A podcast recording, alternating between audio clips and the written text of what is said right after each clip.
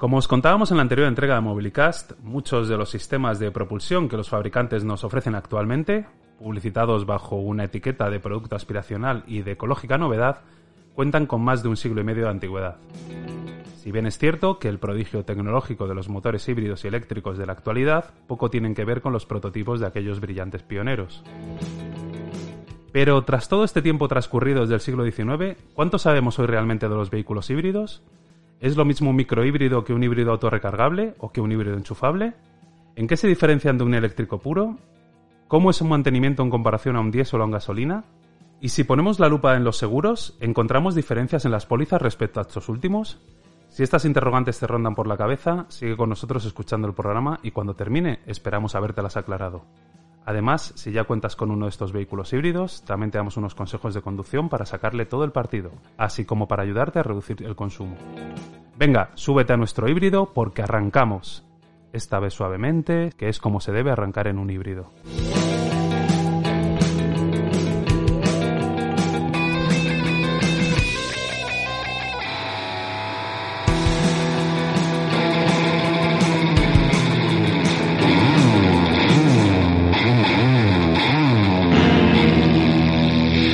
Mobilicast, el primer podcast en español de coches, motos y movilidad. Descubre con nosotros el mundo de la automoción. Hola, ¿qué tal estáis? Os habla Rubén Pérez. Sed bienvenidos a un nuevo episodio de Mobilicast, el podcast sobre movilidad en el que tratamos de ofreceros las mejores soluciones a los problemas que nos genera este apasionante mundo de la automoción. Hoy tenemos preparado un interesantísimo monográfico sobre el segmento de los vehículos híbridos, ya que de un tiempo a esta parte es uno de los temas por el que más nos preguntan los amigos y que más dudas genera. Para ayudarme a arrojar luz sobre este asunto y tras el enorme éxito de crítica y público después de su participación en el primer episodio de Mobilicast, vuelve a estar a mi lado don Alberto Mauleón. Bienvenido de nuevo, Peto, y muchas gracias por dejarte caer otra vez por aquí. Muchas gracias a ti, Rubén, como siempre. Eh, nada, la verdad es que es un tema, como bien has dicho, yo creo que apasionante porque, aunque un poco complicado, eh, hay muchísimas opciones y yo creo que tenemos que empezar a profundizar poco a poco para familiarizarnos con algunos términos, con algunos conceptos que yo creo que te pueden ayudar a decirte al final por uno de estos coches. Muchas marcas recurren a los híbridos con diferentes denominaciones, con diferentes soluciones que debemos agrupar y que debemos conocer para poder tomar luego las decisiones, como te digo, pues, pues de la manera más, más concienzuda posible. Muy bien, eh, deseando que entremos en materia. De todas formas, eh, antes os vamos a recordar los diferentes canales y vías de contacto que tenéis a vuestra disposición. Por un lado, nuestras redes sociales, Twitter, Facebook e Instagram, buscarnos por arroba mobilicast también contáis con una dirección de correo electrónico que es consultas.mobilicast.com donde nos podéis enviar preguntas, sugerencias o proponernos temas sobre los que os apetecería que tratáramos en el programa. Además, recordaros que este podcast lo encontráis en las plataformas de iBox, Spotify, Spreaker, Apple Podcast y Google Podcast. Bueno, pues inauguramos este monográfico al que bien podíamos haber titulado Todo lo que quiso saber sobre los híbridos, pero nunca se atrevió a preguntar. Vamos con unos antecedentes que nos ayudarán a entender la explosión actual de la hibridación. Revisando el acuerdo marco de la Unión Europea, eh, abro comillas, el objetivo obligatorio para 2030 es reducir las emisiones de gases de efecto invernadero en la UE en un mínimo del 40% con respecto a 1990. El próximo paso de la automoción en Europa es la electrificación del parque, y esto no ha sido una elección de los consumidores. La responsabilidad recae sobre estas normativas de emisiones, tanto las actuales como las que nos vienen, como ya hemos dicho, con una fecha marcada en rojo en el calendario que es 2030. Haciendo un poco de historia, en 1998 nace la normativa Euro para la elaboración de reglamentos anticontaminación que tratan de minimizar los efectos nocivos para la salud y el medio ambiente que producen la combustión de los motores diésel y gasolina. En 1992 se hace más restrictiva, lo que obliga a las marcas a la incorporación de catalizadores, la eliminación del plomo en las gasolinas, la reducción de cilindradas y el aumento del número de marchas en las cajas de cambio. Así consiguen disminuir el régimen del motor, lo que ayuda a bajar el consumo y la contaminación. Esto nos conecta directamente con la demonización de los motores diésel de un tiempo a esta parte, desde ciertos sectores y mandos europeos. Por ejemplo, nuestra propia ministra de Transición Ecológica, Teresa Rivera, y su famoso El diésel tiene los días contados, lo que nos deja bien a las claras que no se van a mover ni un milímetro de la línea marcada. ¿Entendemos ahora y volviendo al tema de hoy por qué estamos viviendo el auge de los vehículos híbridos? En este sentido, Rubén, a mí hay, hay una frase que, creo que, vamos, que es perfectamente actual y no es de otro que de Henry Ford, el fundador de, de Ford Motor Company. Y la frase decía algo así como, dice, si yo le hubiese preguntado a mis clientes qué querían, ellos me habrían dicho que caballos más rápidos. Y esto es un poco, yo creo que también eh, está muy relacionado con el tema de los híbridos, porque por supuesto que ahora tenemos muchísimas opciones, pero hay que plantearse si estas opciones realmente están elegidas por los usuarios. Lo has dicho tú hace muy poco. Decías que nosotros no tenemos nada que ver, los usuarios no tienen nada que ver con, con el tema de la hibridación. Y yo creo que eso es muy cierto, porque al principio también hablabas, por ejemplo, de, de la etiqueta del producto aspiracional y de, y de ser una novedad muy ecológica y en cierta medida pues esto también está muy relacionado pues con, con, el tema de la publicidad que tú también conoces un mundo que conoces muy de cerca y que dice algo así como pues que efectivamente nosotros compramos lo que se nos ofrece y no aquello que decidimos hace muchos años un director creativo, un jefe que tuve, me dijo que a lo que nos dedicamos los publicitarios es a, a, crear y a generar necesidades de compra de productos que no necesitamos. Era como un poco su definición de publicidad y tras esto que estamos contando creo que hemos dado en el clavo. O sea, no hemos buscado los usuarios este tipo de nueva motorización, sino que las propias eh, leyes y, y la comunicación es la que nos ha llevado a esto. Claro, yo me pregunto, ¿elegiríamos un modelo híbrido si tuviésemos otra opción con un motor de combustión interna que también te produjese un aumento de potencia y una reducción de las emisiones? Seguramente sí. Claro, entonces, ¿qué sucede? Pues que como la única sistema o la única manera que han encontrado los fabricantes son las hibridaciones, ya sea, ahora profundizaremos un poco más en esto, pero ya sea una hibridación suave o una hibridación completa, todas estas soluciones al final son las que nos ofrecen ellos, no las que nosotros hemos decidido como usuarios. Pero bueno, ciertamente son las que hay actualmente a día de hoy que se pueden comprar en cualquier concesionario y son por las que podemos optar.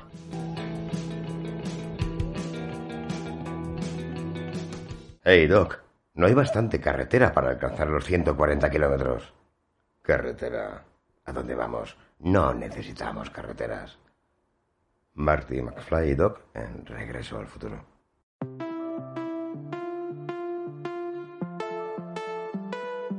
Decidirse por un coche híbrido tiene poco que ver con los conocimientos técnicos y teóricos y mucho más con tener claro el uso que se le va a dar y qué ventajas vamos a obtener. Para ello, primero hay que establecer algunos conceptos. ¿Qué es un vehículo híbrido? Si nos ceñimos a lo que dice la RAE, cuando se refiere a motores y por extensión a vehículos, la definición es que pueden funcionar tanto con combustible como con electricidad.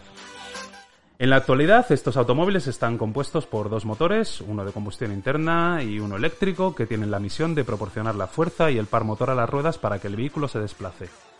El motor de combustión interna puede ser gasolina o diésel y cuenta con un sistema de alimentación de combustible desde un depósito. El motor eléctrico se alimenta por las baterías que incorpora el vehículo para tal fin. Un vehículo híbrido conlleva una serie de ventajas con respecto a un vehículo diésel o gasolina convencional. Reducción de emisiones contaminantes, reducción de consumo de combustible, conducción suave y silenciosa en modo eléctrico, acceso a zonas de circulación restringida y en algunos aspectos también un mantenimiento más barato. Pero dentro de los híbridos no son todos iguales y nuestro objetivo de hoy es que comprendamos un poco mejor qué tipos existen, las diferencias que hay entre ellos a nivel técnico y a nivel de uso y lo más difícil, que es tratar de crear una serie de escenarios tipo para intentar aclarar cuál conviene más en función del uso y las características de cada caso. Así que, una vez conocidas las principales características de nuestro protagonista del podcast, tenemos que diferenciar los distintos tipos de híbridos. A poco que hayáis prestado atención a los anuncios de automóviles en la televisión, la radio o la prensa escrita últimamente, os habréis encontrado con un embrollo de siglas. Vamos a ayudaros a comprender cómo se clasifican los vehículos por su sistema de propulsión. Para ayudar a entender las abreviaturas que vamos a ver a continuación, también es necesario que hablemos a la vez de la configuración del sistema según si es híbrido en serie, en paralelo o mixto. Estas clasificaciones que, acabas de mencionar, de híbrido en serie, en paralelo o mixto, la verdad es que no son ni siquiera habituales en los medios de comunicación. Es cierto que es una manera de categorizarlos y a mí me gusta hacer hincapié en, estas, en estos tipos porque creo que nos ayuda a entender el escenario de electrificación de los automóviles, no solo de los híbridos, de los híbridos enchufables, sino también incluso de los modelos eléctricos puros. Entonces, cuando hablamos de un híbrido en serie, estamos hablando de una configuración en la que el motor de combustión interna alimenta de energía a la batería o al motor eléctrico a través de un generador o alternador. En este sentido, el motor de combustión interna nunca transmite directamente la tracción o el empuje a las ruedas porque no hay una conexión física. Quien se encarga de hacerlo es exclusivamente el motor eléctrico. Quizás el ejemplo más típico sea el Opel Ampera, que fue uno de los primeros vehículos en tener esta, esta configuración. En realidad son modelos eléctricos que se usan y funcionan como tal, con la excepción de que se recargan utilizando un motor de combustión interna como generador. Esta es una solución que se hizo muy popular con la llegada de los primeros eléctricos de gran serie, pero que ahora ha caído en desuso, por, sobre todo por la mejora de la capacidad de las baterías y, y por tanto de las autonomías conseguidas por los modelos eléctricos puros a batería. Luego está el híbrido paralelo, que es una configuración en la que se monta el motor de combustión interna y uno o varios motores eléctricos alimentados por una batería, donde aportan el par motor de manera solidaria a la transmisión, o se pueden denominar también semi-híbridos. Esta configuración tampoco es muy habitual porque, como veremos ahora, en todos los híbridos que nos interesan, el motor de combustión interna y el motor eléctrico funcionan indistintamente, alterna o consecutivamente en función de las características de cada uno. Y eso nos hace llegar a los híbridos mixtos. Este es el más conocido del mercado, ¿no? Eso es. En esta disposición el vehículo puede ser desplazado por cada uno de sus motores, o bien el motor de combustión interna o bien el motor eléctrico, debido a que ambos tienen conexión directa con las ruedas. Es lo que se denomina full hybrid o, o híbrido completo. Hay que tener en cuenta que la clave de un coche híbrido es la batería, que es la que se encarga de proporcionar la energía eléctrica para alimentar el, motor eléctrico. Este sistema, como has dicho, es el más extendido, pero a su vez tiene una segmentación adicional y que tiene que ver básicamente con dos aspectos, que son la potencia del motor eléctrico y la capacidad de la batería, y por tanto las distancias que pueden recorrer en modo exclusivamente eléctrico. Y esta clasificación no es otra que la de los híbridos convencionales y la de los híbridos enchufables.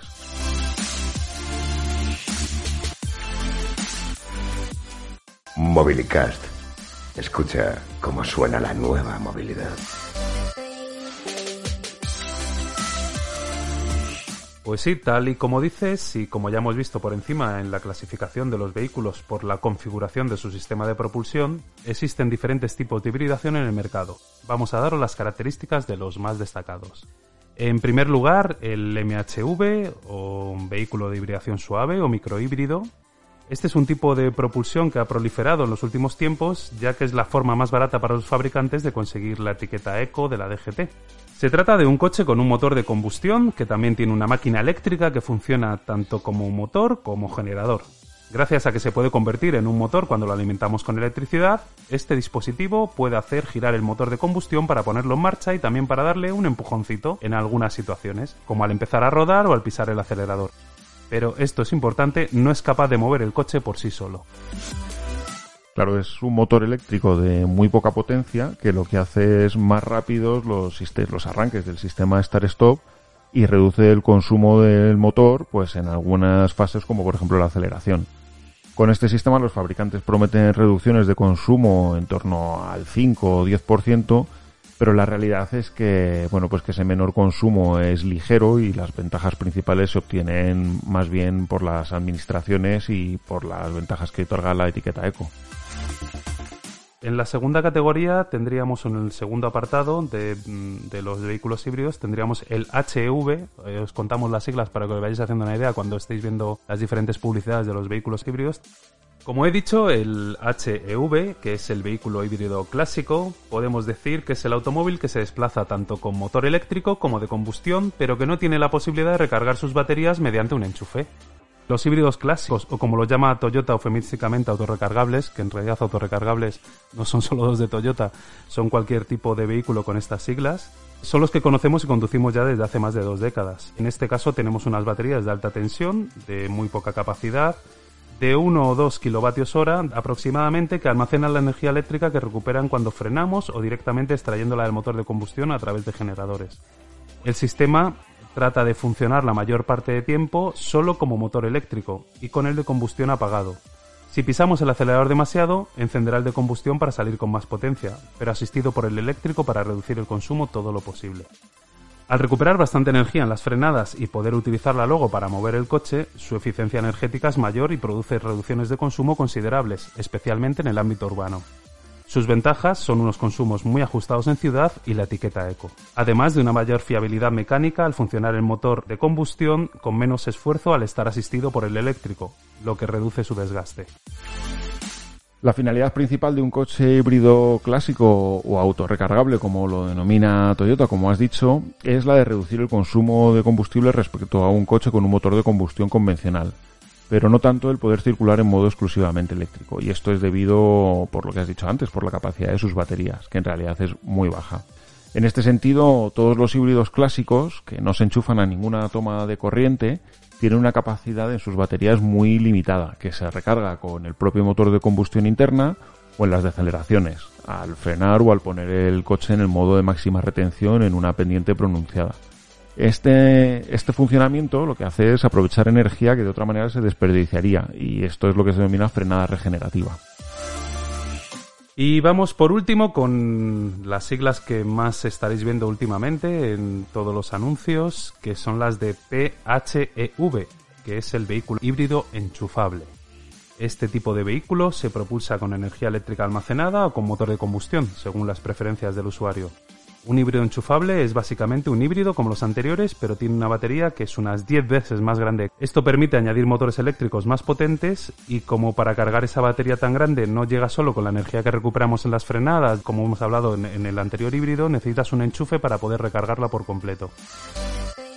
Con unas baterías más grandes y motores eléctricos más potentes, pues también se pueden desplazar exclusivamente en modo eléctrico durante mayor distancia y por los ciclos de homologación actuales pues habitualmente es más de 40 kilómetros.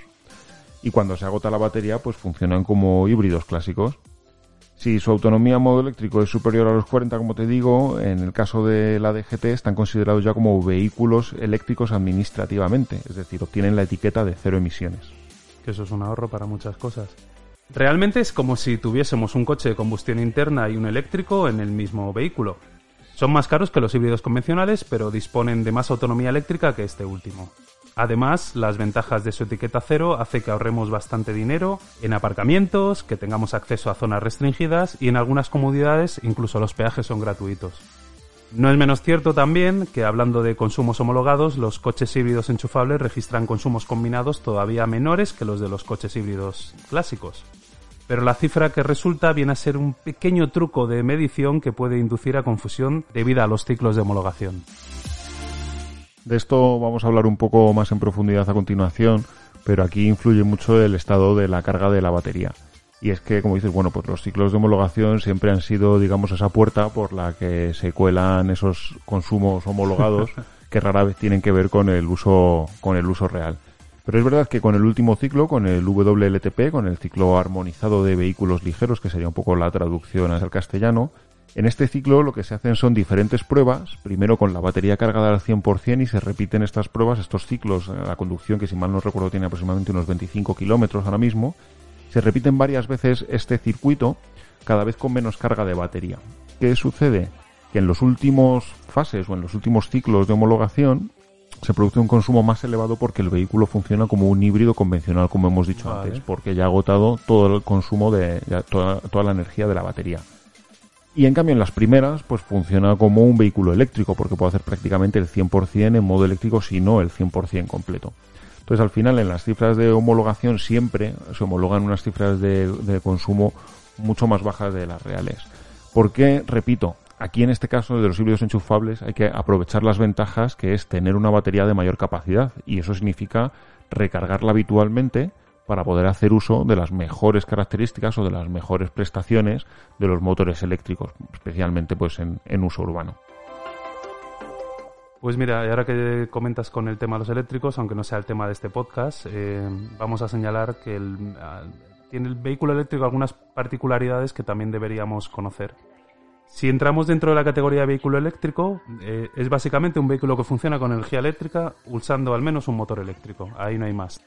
Eh, suele tener baterías cuatro veces más grandes que las de un híbrido enchufable, como mínimo, y los, los motores eléctricos son más potentes, de modo que se elimina por completo el motor de combustión. Sus autonomías en la actualidad están entre los 200 y los 500 kilómetros reales, aunque hay algunas baterías que ya están llegando a, mayor kilometraje. Las ventajas de estos vehículos pues son su enorme facilidad de conducción, el silencio de su funcionamiento, la etiqueta cero y por supuesto todo lo que queramos añadir como con la concienciación ecológica que, que lleva impresa el vehículo.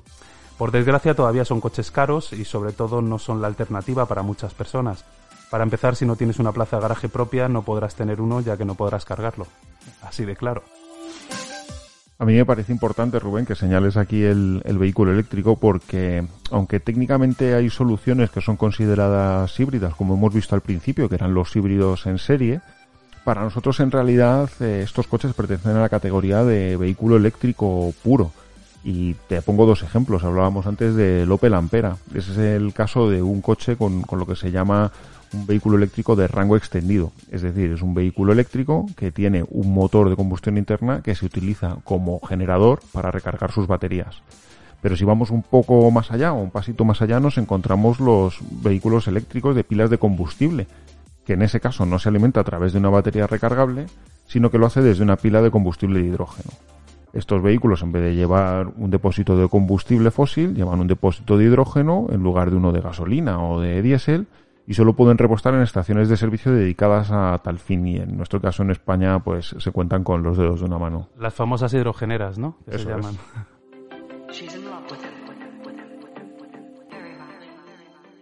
Si crees que el Cayenne es un sazonador picante de alimentos, este no es tu podcast. Aún así, deberías escucharnos para aprender sobre automoción.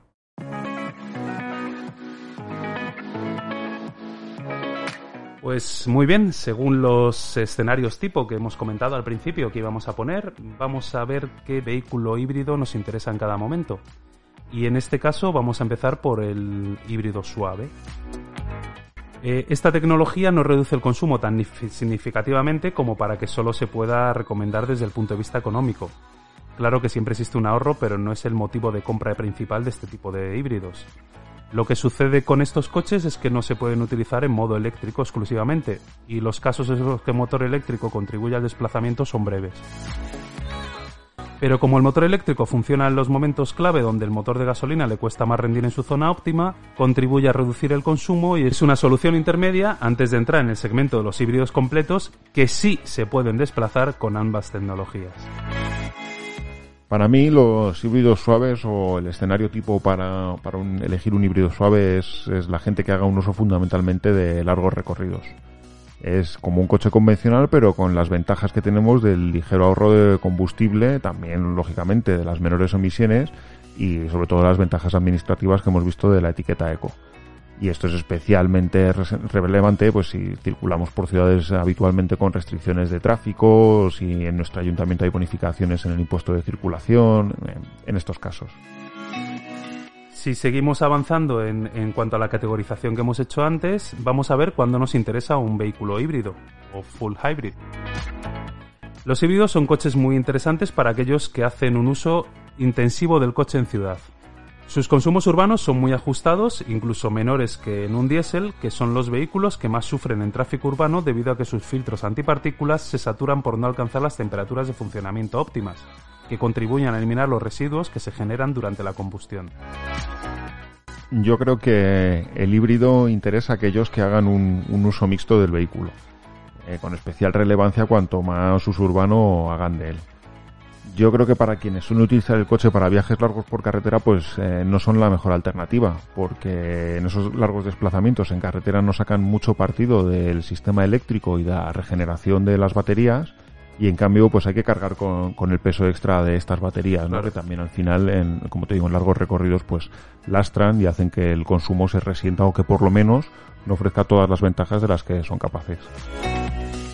Si continuamos con nuestra clasificación, ya hemos llegado al, al vehículo híbrido enchufable. ¿Y cuándo nos interesa más un vehículo híbrido enchufable? Si tenemos donde cargar sus baterías en casa o en el trabajo y si nuestros recorridos diarios están dentro del rango de autonomía en modo eléctrico, es perfecto. Si, por ejemplo, podemos cargar el coche en casa y recorrer 50 kilómetros y nuestros desplazamientos diarios están dentro de ese límite, nos sale el recorrido al trabajo diario por menos de 50 céntimos. En números redondos, su coste en modo eléctrico está en torno al céntimo por kilómetro, aunque es algo menos en realidad. Además, tiene unas ventajas como es la de poder aparcar en zonas reservadas a eléctricos, usar el carril Busbao o el acceso a las zonas de bajas emisiones.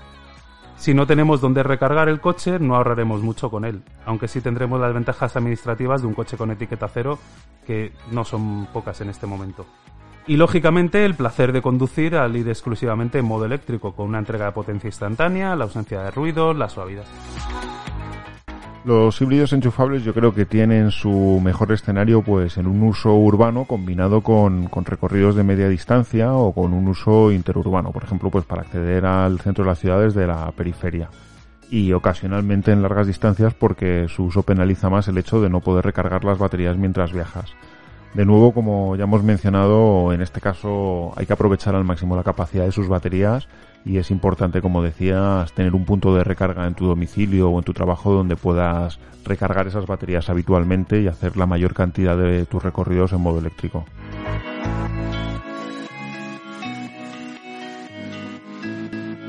Como bien os estamos contando, para poder tomar una decisión hay que valorar las diferencias en el coste total entre un híbrido y un híbrido enchufable.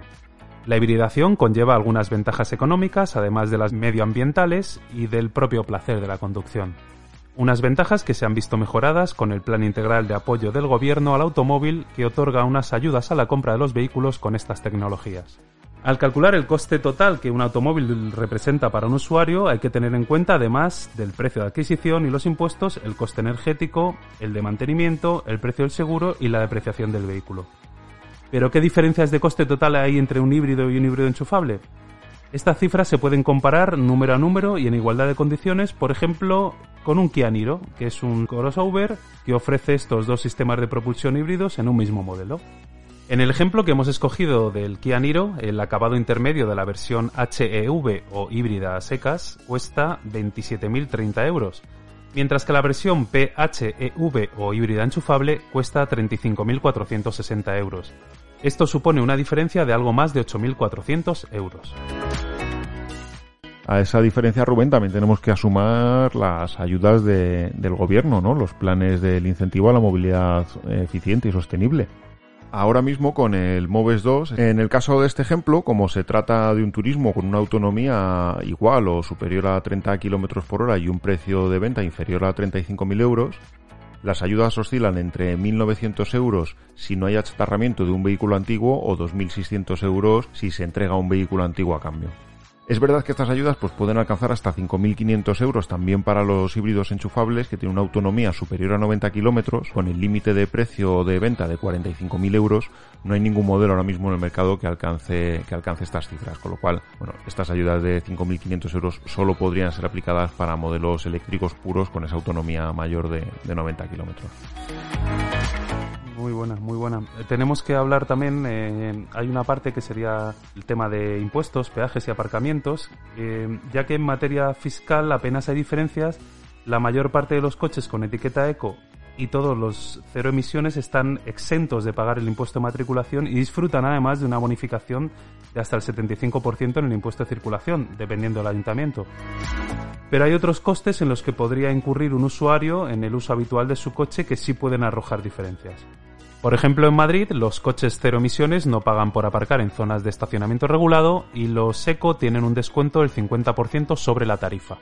En algunos peajes también hay diferencias. Por ejemplo, en el caso de Cataluña, los híbridos e híbridos enchufables tienen un descuento de un 30%.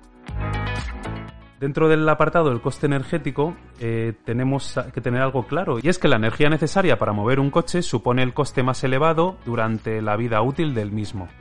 En otro modelo tan conocido como el Toyota Prius, del que hay dos versiones, el Prius y el Prius eh, enchufable, según datos oficiales, el híbrido a secas tiene un consumo medio de 5,2 litros a los 100, mientras que el Prius híbrido enchufable homologa 2,1 litros a los 100. Aunque estas cifras, como vamos a ver, también pueden cambiar eh, debido a las condiciones de uso, la posibilidad de recargar, etc. Y es que más allá de los números, eh, ya lo hemos dicho al principio, que es que la gran diferencia entre estas tecnologías es eh, si permiten y durante cuánto tiempo circular en modo completamente eléctrico. Por eso es tan importante y yo hago tanto hincapié en aprovechar al máximo la capacidad de las baterías para hacer el uso de todas sus propiedades como, como un híbrido enchufable. Porque es que si, si al final utilizamos un híbrido enchufable sin recargar las baterías, estaremos utilizando como un híbrido convencional, o sea, como un híbrido estándar, como un híbrido no recargable. Y el objetivo es que pueda funcionar durante más tiempo el motor eléctrico, sobre todo para asistir al motor de combustión interna y así reducir el consumo de, carburante. A ver, eh, es difícil dar una cifra exacta, pero si utilizamos como ejemplo un coche de combustión que tenga un consumo de, de 6 litros a los 100, que puede ser una cifra pues muy razonable, y un híbrido enchufable con un consumo homologado de 2 litros, es que la diferencia en realidad no es de esos 4 litros a los, a los 100 kilómetros, sino que puede ser mayor precisamente por lo que acabamos de comentar de la distancia media recorrida por los conductores españoles y, y en general también en Europa. Es decir, si tienes un híbrido enchufable con una autonomía de 50 kilómetros y siempre casi siempre circulas en modo eléctrico, porque lo recargas constantemente o, bueno, quizá de cada noche, ¿no? Para ser más precisos, puedes estar consumiendo eh, 0 litros a los 100 kilómetros en la mayoría de tus recorridos. Entonces, esa diferencia ya no es de 4 litros, sino de 6. Y en función del precio de combustible, pues puedes recuperar la inversión relativamente rápido. O sea, a lo mejor en varias decenas de miles de kilómetros. Que puede parecer mucho, pero que en realidad eso es un pequeño porcentaje de la vida útil del coche. Claro. De hecho, mira, para como hemos puesto que uno de los em, aspectos más importantes para poder tener un híbrido enchufable es eh, tener el lugar donde poder cargar el vehículo. Y en este caso tenemos una buena noticia porque hace poco tiempo hemos conocido que se ha cambiado eh, la modificación del código técnico de la edificación. Desde ya casi los edificios deben estar preparados para tener puntos de recarga de coches eléctricos en todas las plazas del parque. Tanto los de nueva construcción como los que sufran rehabilitaciones de importancia estarán obligados a contar con una preinstalación que permita tener puntos de recarga para coches eléctricos en el 100% de sus plazas. En el caso de edificios que no sean residenciales privados y que tengan más de 10 plazas de parking, también están obligados a disponer de un punto de recarga por cada 40 plazas. Y en edificios de uso distinto al residencial y que tengan más de 20 plazas de aparcamiento deberán cumplir las mismas exigencias en cuanto al número mínimo de estaciones de recarga todo esto antes del 1 de enero de 2023. Si te das cuenta de que todo está bajo control, entonces no estás yendo lo suficientemente rápido. Mario Andretti, piloto italoamericano de Fórmula 1. Y aunque siguen siendo más caros en el momento de la adquisición y se frena por ello mucho el acceso a estas tecnologías, también es cierto que la bajada de precios que poco a poco se va dando puede acabar por aumentar el interés real de la compra. Asociado a que el mantenimiento de este tipo de coches puede llegar a ser más barato que un modelo de combustión. Lo cierto es que es que un híbrido es más complejo técnicamente eh, que un vehículo que tiene exclusivamente un motor de combustión, porque requiere de más componentes como la batería de alto voltaje y el sistema híbrido que gestiona la entrada en funcionamiento de ambos motores. Y hay que pensar que el motor eléctrico no tiene prácticamente mantenimiento comparado con un motor de combustión y que cuanto más se usa este motor eléctrico, pues menos estará usando el motor de gasolina o diésel. Si a eso añades que el mantenimiento típico del motor de combustión, como puede ser el cambio de aceite, tiene cada vez intervalos más espaciados, pues es posible que tras muchos años de vida de un coche híbrido enchufable, el motor de gasolina haya estado parado un alto porcentaje del tiempo, porque al final tiene mayor vida útil. No obstante, a mí esto que, para el usuario es una ventaja obvia, pues a mí lo que me hace ver es que estamos viviendo de verdad un momento de auténtica revolución a todos los niveles. Y es curioso porque los coches actuales, los híbridos de los que estamos hablando, son iguales en esencia que los de hace unos pocos años, pero están provocando cambios en toda la industria. Por ejemplo, yo, yo me pregunto, ¿qué sucede con, con concesionarios o talleres que se dedican a la reparación? ¿No supone que deben adaptarse para seguir manteniendo márgenes y mantener su negocio a flote si los intervalos de mantenimiento cada vez están más espaciados y son menores? Pero vamos, que, que, es cierto que en este sentido, claro que el mantenimiento también puede llegar a suponer un ahorro. Incluso, por ejemplo, hay componentes que también pueden sufrir menos desgaste, como los frenos, porque si, si aprovechas la frenada regenerativa al máximo y no haces mucho uso de los frenos hidráulicos, pues también se desgastan menos y se alarga su vida útil. Pero bueno, no todos son ventajas. También hay otros apartados, como por ejemplo, pues eh, los amortiguadores, que debido al mayor peso, pues también quizás sufran un poquito más de deterioro por tener que soportar mayores cargas.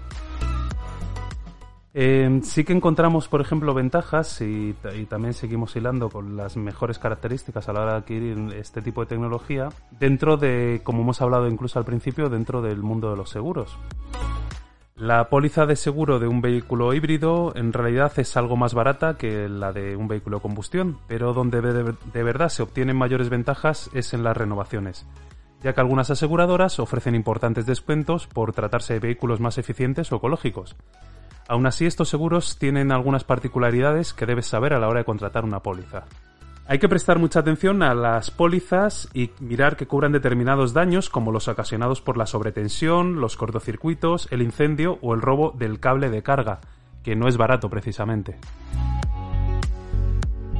Y bueno, si te has decidido ya por un coche híbrido después de todo lo que te hemos contado, o mira, si ya tienes uno, pues vamos a daros unos pequeños consejos de conducción. Como ya os hemos dicho, el enorme hecho diferencial de un vehículo híbrido es el de disponer de un sistema eléctrico que nos permite utilizar la energía que en otros tipos de propulsor se desperdicia, como por ejemplo al frenar, para almacenarla y disponer de ella cuanto más lo necesitemos. También se trata de conseguir circular la mayor parte del tiempo con el motor eléctrico.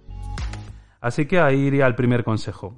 Al arrancar hay que esperar el tiempo necesario para que el motor de combustión coja la temperatura suficiente y que sea el sistema Start and Stop el que entre en funcionamiento y pare el propulsor. A partir de ahí, que sea el motor eléctrico el que desplace el coche. Ya lo has dicho tú, hay que tratar de conseguir circular la mayor parte del tiempo con el motor eléctrico. Yo para mí otro consejo sería pues arrancar muy suavemente para que sea el motor eléctrico el que nos impulse primero. De esta manera el gasto de combustible es cero. Hay que pensar que si aceleramos bruscamente va a entrar en funcionamiento el motor de combustión y entonces sí que estaremos consumiendo combustible. Toda la razón. Además, mira, también podemos, eh, como, como, tercer eh, consejo, debemos aprovechar al máximo el freno motor al levantar el pie del acelerador. Así, así ayudamos a recargar energía eléctrica y además, si regulamos el pie del freno en las frenadas y no lo hacemos bruscamente, eh, porque así entrarían a trabajar los frenos hidráulicos, también estaríamos eh, ayudando a recargar el sistema. Siguiente consejo podría ser que no debemos utilizar el modo de máxima recarga en las reducciones, eh, en vehículos que dispongan de ello. recargamos más electricidad usando el freno dinámico, como hemos dicho antes, que poniendo la palanca en esta posición. Eso solo debería utilizarse en descensos realmente pronunciados donde el coche sí esté ganando velocidad por la inercia. Y esto yo creo que nos lleva a otro consejo de conducción que también es útil pues tanto para híbridos como para coches de combustión interna, que no es otra que la de anticiparse al tráfico. Pues hemos hablado ya de evitar aceleraciones bruscas y, y frenadas fuertes. Y pues la idea es que dejar que el vehículo vaya adquiriendo la velocidad progresivamente y también la pierda progresivamente. Así, por ejemplo, si dejamos una mayor distancia de seguridad con el vehículo que nos precede, pues lo primero es que vamos a aumentar la seguridad, pero también vamos a reducir el consumo. Con esto vamos a conseguir frenar de la manera más progresiva y, si es posible, como has dicho tú también, pues no hacer ni siquiera uso del pedal de freno. También hay que, lo he dicho varias veces durante el día de hoy, yo creo que hay que sacar el máximo provecho al motor eléctrico, sobre todo en, en ciudad, que es donde sus prestaciones son más patentes y donde es más eficiente utilizarlo, y también cuando vamos llaneando, que es cuando vamos, pues eso, cuando vamos circulando con muy poquito de aceleración en carretera, cuando ya hemos lanzado el vehículo, que eso nos ayuda a reducir enormemente los, los consumos. También en muchísimos coches, por no decir todos, llevan un indicador de, del consumo de energía eléctrica que estás realizando, o en general del consumo de energía del vehículo, y te indican que estés en una zona eco, ¿no? En la zona eficiente pues muchas veces en ese caso pues pues hay algunos modelos hasta hasta que tienen pedales que vibran y te avisan con una pequeña vibración de que te estás acercando al límite de potencia del motor eléctrico y que se va a poner en marcha el motor de combustión, que es lo que queremos evitar. Para terminar, y como acabamos de decir que lo que queremos es sacar el mayor provecho al motor eléctrico, pues lo que deberíamos hacer sería utilizar también el botón eco en las situaciones de mucho tráfico. Estos botones lo que hacen es ayudar a que el vehículo contenga los consumos, modificar la entrega de potencia del motor y, también modificar el funcionamiento pues, de sistemas auxiliares como la, climatización. Todo esto lo que hace es ayudarnos a gastar menos combustible.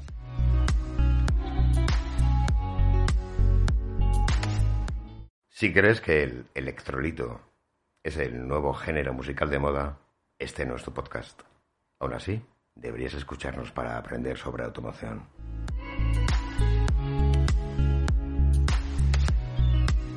Así que ya sabéis, si estáis valorando la compra, recordad que fundamentalmente hay dos tipos de híbridos. Los no recargables, clásicos, estándar, autorrecargables como lo llama Toyota, llamadlos como queráis, y los híbridos enchufables. La gran diferencia entre ellos es la cantidad de tiempo y distancia que te permiten circular en modo eléctrico, ya que estos últimos tienen baterías de mayor capacidad. También tenéis que tener en cuenta que el escenario idóneo de los motores eléctricos es a baja velocidad y por tanto son más apropiados para un uso urbano. Así que debes sopesar el uso que vayas a darle, así, así como la distancia y el tipo de vía que recorras. Y para ponernos en la piel de cualquiera de vosotros que estáis valorando la posibilidad de dar el salto a un coche con esta tecnología, me gustaría, Peto, que me respondieses a unas preguntas que creo que todo el mundo se plantea a la hora de comprar un híbrido. ¿Te parece? Sí, claro, adelante. Pues mira, aquí va la primera. Te las voy a plantear como me llegan a mí las consultas de amigos y conocidos. Dice así, uso el coche de forma cotidiana para ir al trabajo, llevar a los niños al colegio y algo de carretera, con algún viaje esporádico al año, pero no tengo ningún enchufe a mano para poder cargar el coche o no quiero hacer el desembolso de realizar la instalación. ¿Me compensa comprarme un híbrido? Pues yo te diría que sí, claro, que, te puede compensar perfectamente. Pero el hecho de no tener un lugar para cargar hace que no sea totalmente lógico o razonable optar por un híbrido enchufable. Para mí, en el caso que acabas de plantear, por el uso que estás diciendo, pues la opción sería un híbrido convencional. Pero también te digo que si tienes la posibilidad de tener un punto de carga, te recomiendo que valores la instalación porque tanto las marcas, o sea, los fabricantes como las compañías energéticas, pues tienen programas de incentivos muy potentes para que, para que des el salto a la electromovilidad. Pero este es otro tema que también requiere profundizar un poco más. Así que, por responderte de una manera directa, te diré que, que la opción es un híbrido convencional. Perfecto. Pero mira, si uso el coche para todas esas cosas que te he dicho antes, y el recorrido que hago es interurbano, entrando y saliendo de una gran ciudad, con poco callejeo, ya que vivo a las afueras, y tampoco cuento con un enchufe para recargar, ¿qué opción es la que me conviene más entonces? Pues en ese caso quizás lo más razonable sería optar por un microhíbrido o, o por un modelo con la hibridación suave, quizá porque puedas aprovechar la mayor potencia que te brinda el motor eléctrico sin tener que cargar con un peso elevado de las baterías y porque, y porque en largas distancias el consumo va a ser ligeramente menor que si se tratase de un modelo con un, con un motor de combustión exclusivamente.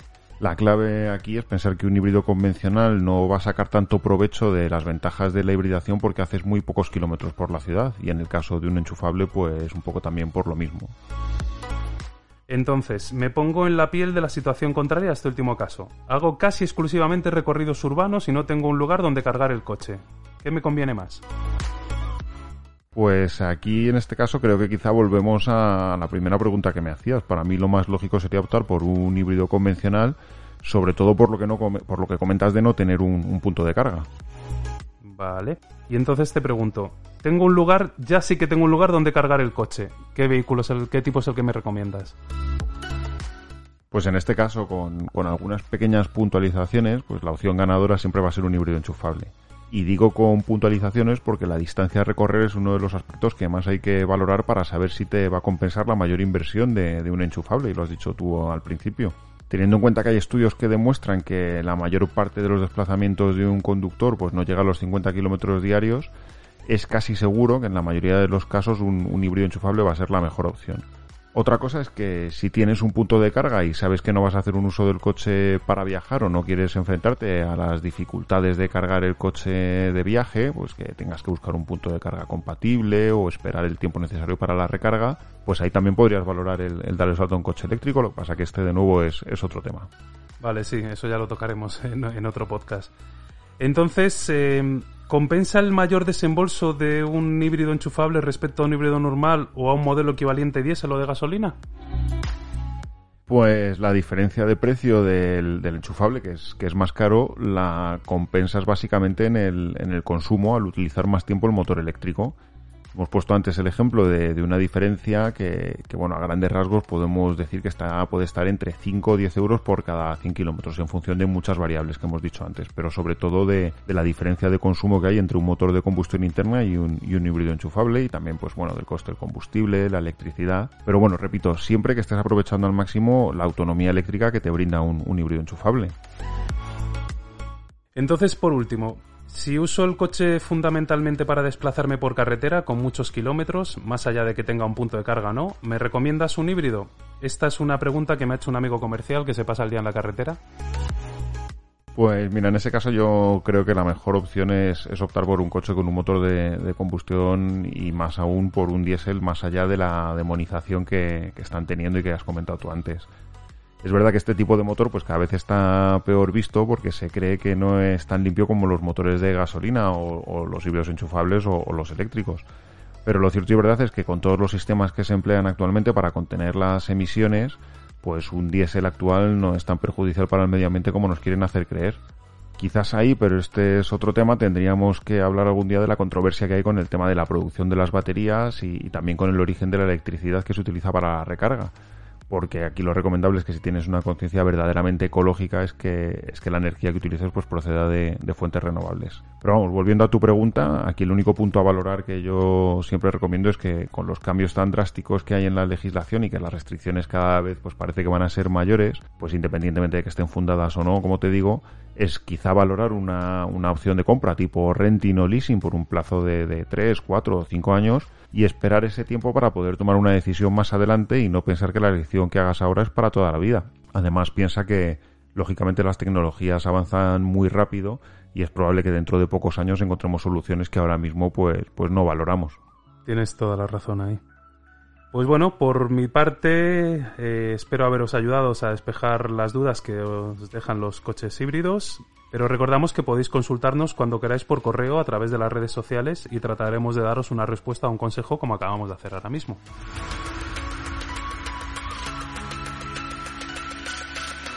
Pues eh, bien, queridos amigos, eh, no queremos acabar este monográfico sin echar un vistazo al mundo de la hibridación también en la motocicleta, eh, nuestro también querido mundo de las dos ruedas.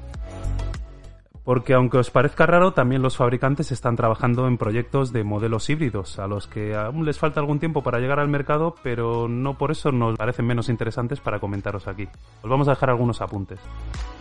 En realidad, una moto microhíbrida, siguiendo la nomenclatura que os hemos contado durante el programa, no debería tardar mucho en llegar a los concesionarios. Si ponemos, por ejemplo, cualquier scooter que en la actualidad cuenta con el sistema Start Stop, se le podría añadir un generador más potente que fuera capaz de mover la moto y no solo de arrancar el motor de gasolina. Ayudado por una batería algo más grande, ya tendríamos una moto microhíbrida.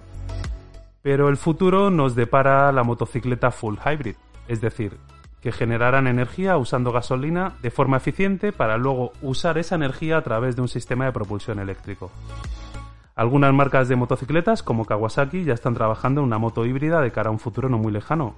La fábrica de Akashi ha patentado un motor de dos tiempos de nueva generación, un sistema de propulsión basado en un motor tetracilíndrico sobrealimentado para desarrollar una moto híbrida completa.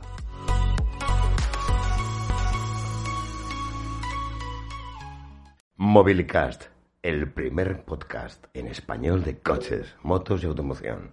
Bienvenido a la nueva movilidad. Ahora sí, vamos acabando, no sin antes recordaros que os suscribáis, sea la plataforma que sea desde, desde donde escucháis este podcast, para que estéis al día de los nuevos episodios y además, si os ha gustado lo que hacemos en Mobilicast, pues nos podréis dar un me gusta, cinco estrellas, tres estrellas, dependiendo de la plataforma en la que lo escuchéis, ya que eso nos ayuda y nos hace muchísima ilusión. Y nada, bueno, señor Mauleón, muchísimas gracias de nuevo por dejarnos tu sabiduría en otro programa más. Nada, Rubén, de nuevo muchas gracias a ti por, por dejarme participar y, y tratar de, pues eso, de ayudar a despejar esas dudas y de, y de contribuir a que, a la toma de decisiones pues de la manera más, más razonada y más concienzuda posible, como te he dicho al principio. Gracias a ti de nuevo. Y bueno, a vosotros, queridos oyentes, agradeceros también que escuchéis este podcast y sobre todo tened cuidado en la carretera.